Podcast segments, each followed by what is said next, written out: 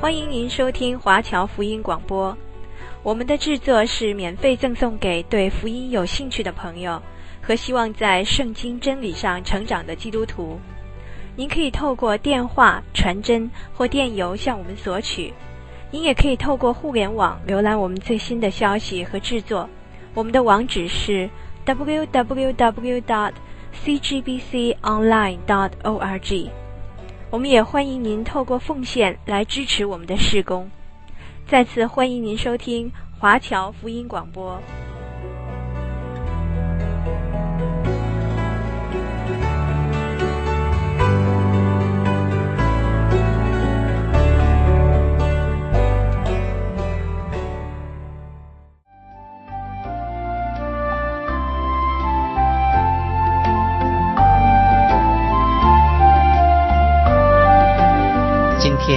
继续要讲解耶利米书，有圣经的听众朋友，请翻到旧约圣经耶利米书。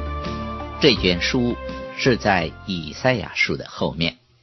我们已经来到了耶利米书的第三十章，讲到即将来临的大灾难。从三十章到三十九章是耶利米书的第四部分，里面包含。关于以色列十二个支派将来的预言和犹大国将要面临被掳的厄运，我们要留意的是，其中所讲的预言，并不是按照历史先后的次序讲的。这十章经文的信息，是神在犹大国最幽暗、最可怜的年间所给耶利米的。期间，甚至于耶利米没有给予任何的鼓励和安慰的话，可见他在黑暗中连一线的曙光也找不到。当时的处境是这样的：尼布加利撒的军队已经在耶路撒冷城外集结，十分的忙碌，因为这一次尼布加利撒要决心消灭这城，并焚毁圣殿，耶利米则被捕和囚禁在院内。事实上，他是被囚禁在监牢之中。自从他跟假先知展开激烈的辩论和反驳之后，他就被囚禁，一共有七年之久。期间，事实的发生和进展似乎是静悄悄的。可是每一次所发生的事，都是更进一步的证明了耶利米信息的真确性。假先知哈拿尼亚曾经预言说，巴比伦的能力会在两年之内瓦解。可是整整七年过去了，尼布加利萨的军力不但没有丝毫的崩溃，还节节晋级。直到将耶路撒冷围困，想进一步的歼灭犹大国，神的圣殿里面的器皿将无法得到保存。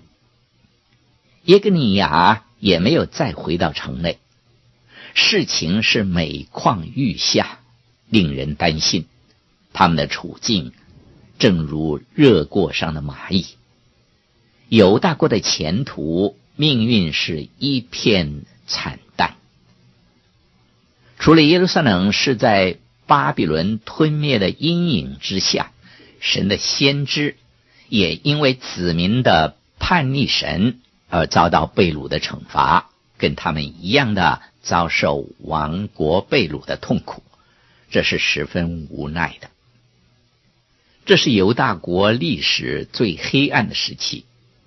再没有别的时刻和处境更令人绝望了。昔日耶利米先知所预言的，现在正逐步的应验。他们已经失去了往日的欢乐，因为黑夜已经来到，黎明还有一段很长的时间呢。现在让我们来读经文。请听众朋友翻到耶利米书第三十章，我要读第一节跟第二节的经文。耶利米书第三十章第一二两节，耶和华的话临到耶利米说：“耶和华以色列的神如此说：你将我对你说过的一切话都写在书上。”耶利米正在写他的预言，之后他就被捕下狱，不能够再公开的传讲神的信息了。接下去，我们读耶利米书第三十章第三节到第五节的经文。耶和华说：“日子将到，我要使我的百姓以色列和犹大被掳的人归回，我也要使他们回到我所赐给他们列祖之地，他们就得这地为业。”这是耶和华说的。以下是耶和华论到以色列和犹大所说的话。耶和华如此说：“我们听见声音，是颤抖、惧怕而不平安的声音。百姓早已经听见耶利米告诉他们说没有平安的信息了。可是假先知竟然说平安、平安，但实际上并没有平安。接着，我们再读第六节跟第七节。”你们且反问看看，男人有产难吗？我怎么看见人人用手掐腰，像产难的妇人，脸面都变青了呢？哀哉！那日为大，无日可比。这是雅各遭难的时候，但他必被救出来。因为你看见主大而可畏之日将要来临。这个信息，别的先知，包括以赛亚，也曾经预言过。他们都说这是黑暗的日子，没有光明，而百姓则要经历大灾难，才能够得见光明。神告诉以色列人，虽然他们暂时还未看见大灾难的来到，但是将来的情形。必然比任何的一段时期还要厉害。接着，我们读耶米书第三十章第八节跟第九节。万军之耶和华说：“到那日，我必从你颈项上折断仇敌的轭，扭开他们的绳索，外邦人不得再使你们做他们的奴仆，你们却要侍奉耶和华你们的神。”和我为你们所要兴起的王大卫，在那困苦和可怕的时刻之后，以色列人就要回到自己的土地上，大卫要从死里复活，并且统治国度。接下去，让我们来读第十八节的经文。耶和华如此说。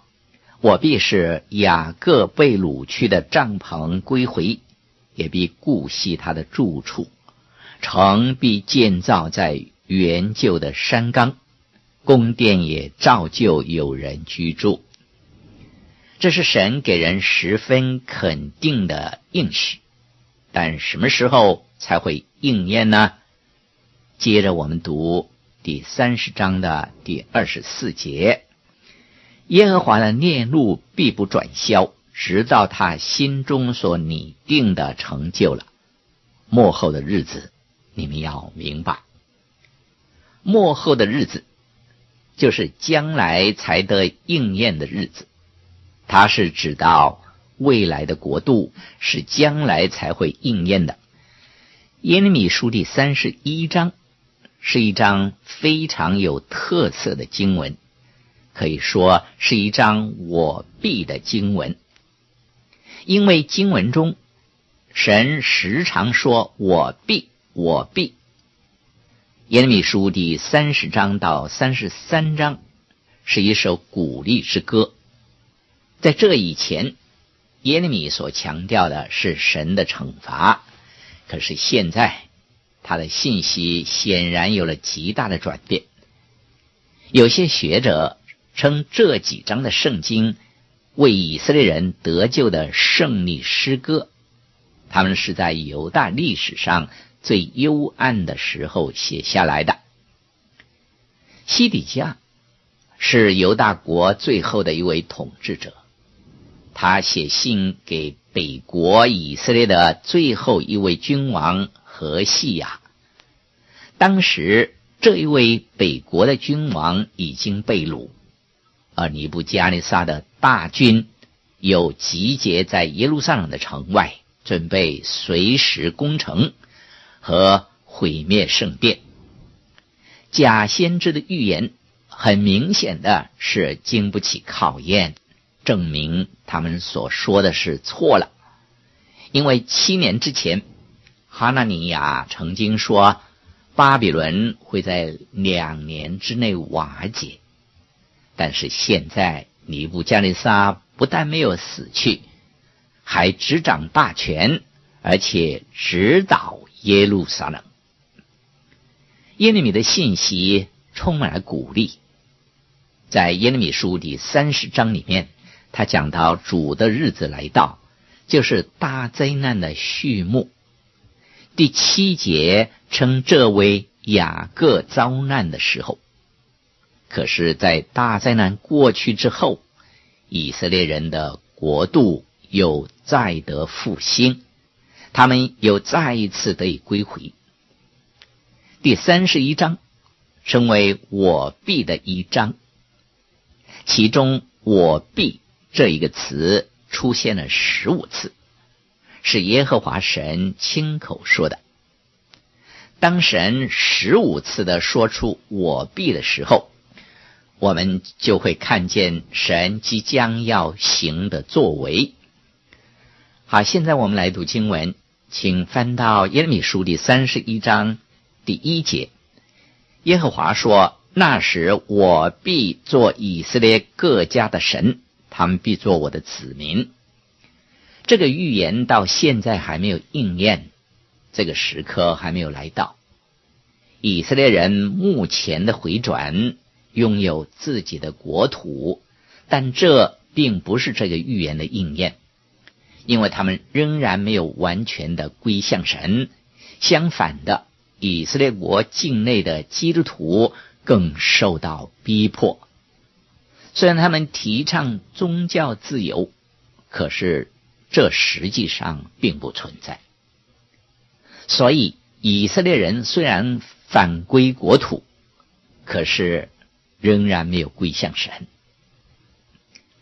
接下去，我们读耶利米书第三十一章第二节跟第三节的经文。耶和华如此说：“脱离刀剑的，就是以色列人。我使他享安息的时候，他曾在旷野蒙恩。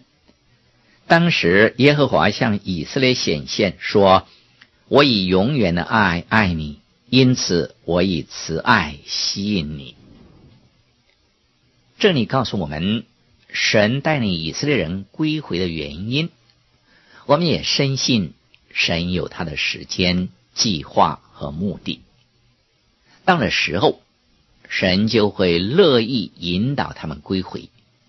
神的作为是基于他的大爱，正如第三节所说的：“我以永远的爱爱你。”这是很多人都十分喜爱的经节，而很多人都会问：神怎么能够爱这样的人呢？这是一个很好的问题。同样的，神怎么能够爱我们呢？约翰福音第三章第十六节说：“神爱世人。”神不但爱以色列人，他同时也爱世人，也爱你和爱我。我们很容易的伸出指头去批评犹太人，但是神说。我以永远的爱爱你，这是我们人办不到的，但是神却是做到了。我们姑且不去责备和批评以色列，就让我们看看自己的光景吧。在神的眼中，我们全都是大罪人，是不信和顶撞他的。我们的罪。将耶稣钉死在十字架上，但是神却借着耶稣的死拯救我们。因此，当我们问神为何爱世人，为何爱我的时候，我们的心不禁为神的大爱而感到惊奇。神以永远的爱来爱我们，永远这一个词是我们无法明白的。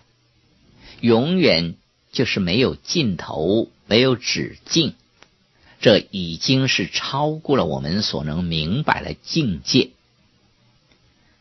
神永远的爱，并不是人间的爱。神之所以爱我们，不是因为看见我们有什么值得的地方。他之所以爱我们，是因为他本性就是爱。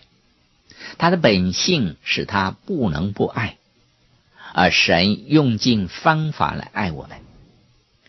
约翰一书第四章第十节说：“不是我们爱神，乃是神爱我们，差他的儿子为我们的罪做了挽回祭，这就是爱了。神的爱是不计较的，也是无条件、不忘回报的。”神的爱临到我们是超过我们所能承受的。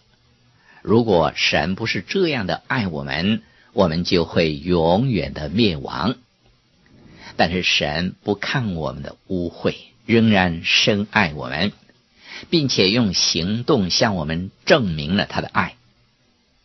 神没有忘记他的选民以色列人，也没有忘记我们。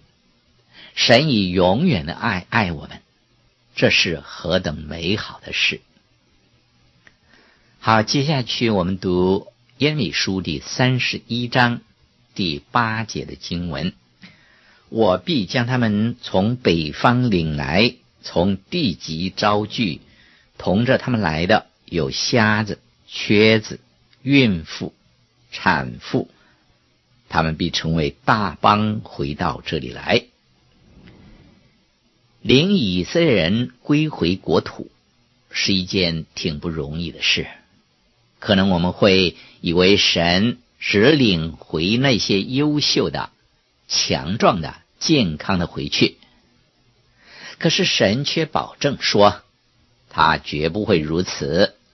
无论是瞎眼的、缺腿的、有任何残疾的，他都全部领回。好，接着我们读耶利米书第三十一章第九节，他们要哭泣而来，我要照他们恳求的引导他们，使他们在河水旁走正直的路，在其上不知跌倒，因为我是以色列的父，以法莲是我的长子。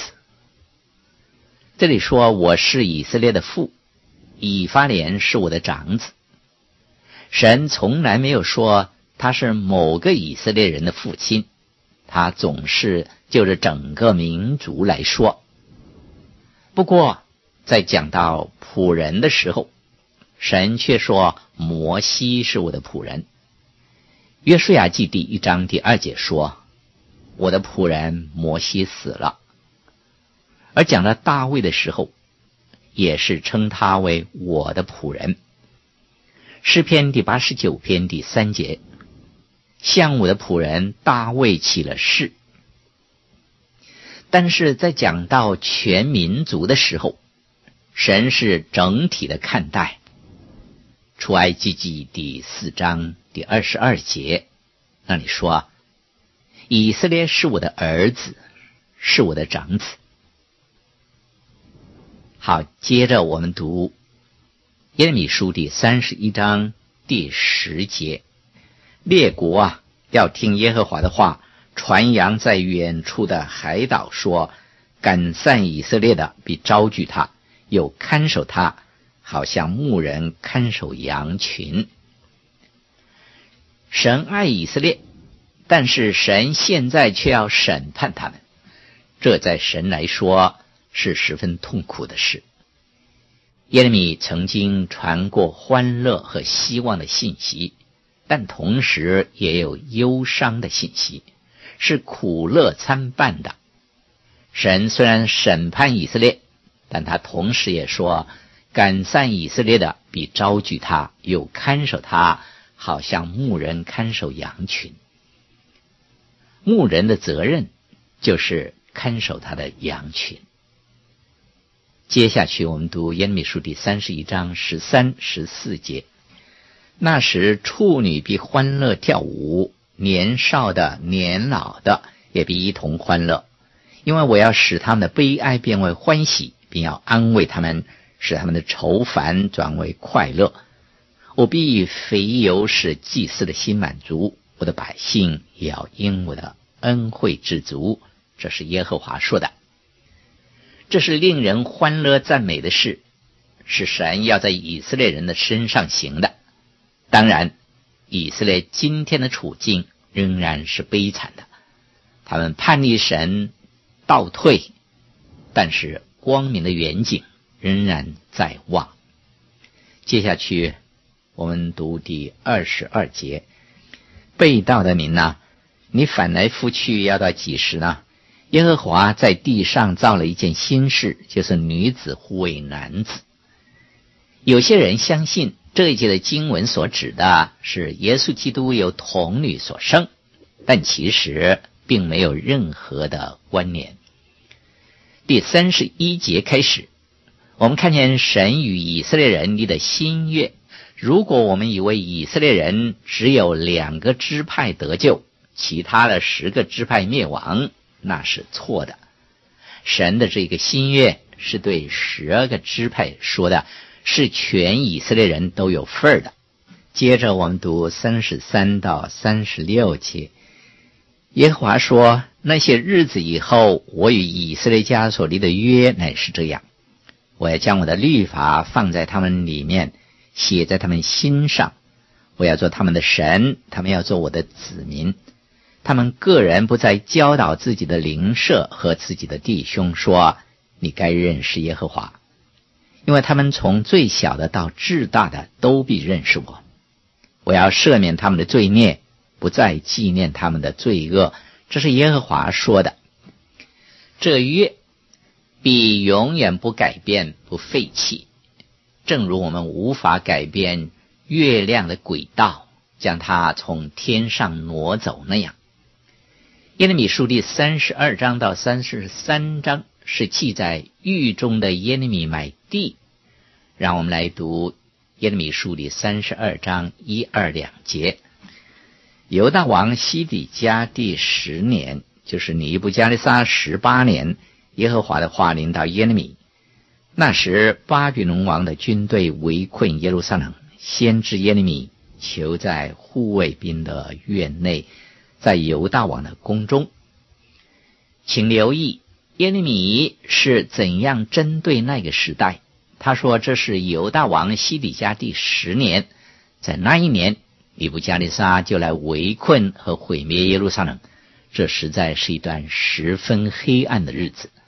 接着我们读第七节：你叔叔沙龙的儿子哈拿灭必来见你说：“我在亚拿突的那块地，求你买来，因你买这地是合乎赎回之礼。”神告诉耶利米说，他有机会。可以从他的亲戚哈拿灭那里买一块地。